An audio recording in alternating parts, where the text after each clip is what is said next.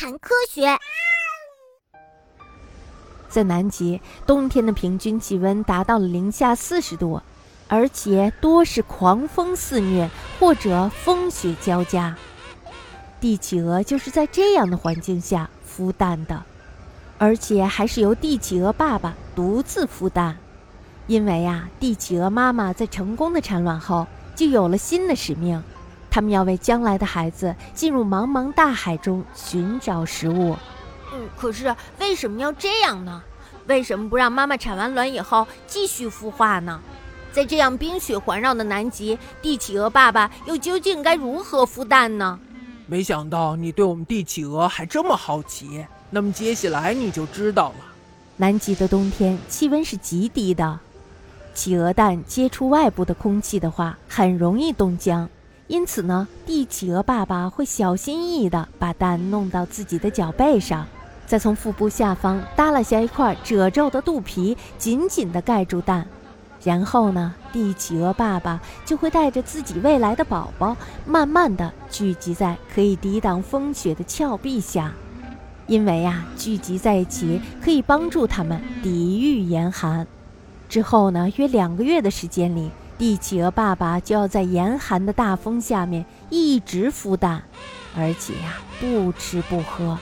如果他们去狩猎的话，蛋只能放在寒冷的冰面上，而这样一来呀，蛋肯定就会被冻裂了。而帝企鹅妈妈由于他们刚生完蛋，所以呢，在体力上是不如爸爸的，那么御寒呢也不如爸爸，所以呢，帝企鹅妈妈就担负起了历尽千辛万苦去找食物的重任。这样啊，身体里拥有着厚厚脂肪的爸爸来孵蛋的话，那么。他们的宝宝就不会被冻死了。哦，原来是这样啊！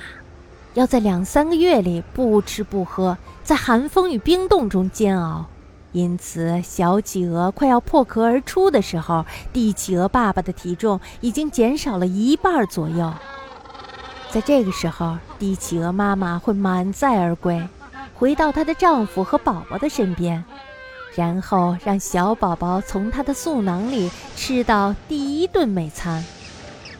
见到伴侣回来后，帝企鹅爸爸总算是松了一口气。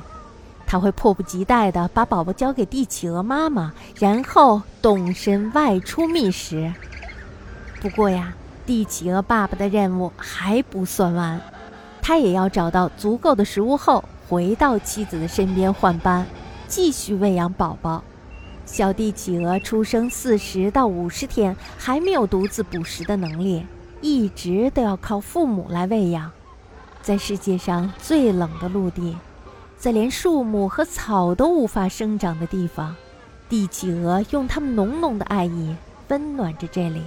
帝企鹅会不会得冻疮？比如它的脚站在冰面上，那会不会被冻伤呢？在寒冷的环境下，为了防止体温下降。人体的血管会自动收缩，和外部空气直接接触的部位供血情况就比较差了，因此呢，人类很容易得冻疮。而鸟类呢，就算在寒冷的环境下，血管也不会收缩，热血依然可以在全身循环流动，这样啊，也就不会得冻疮了。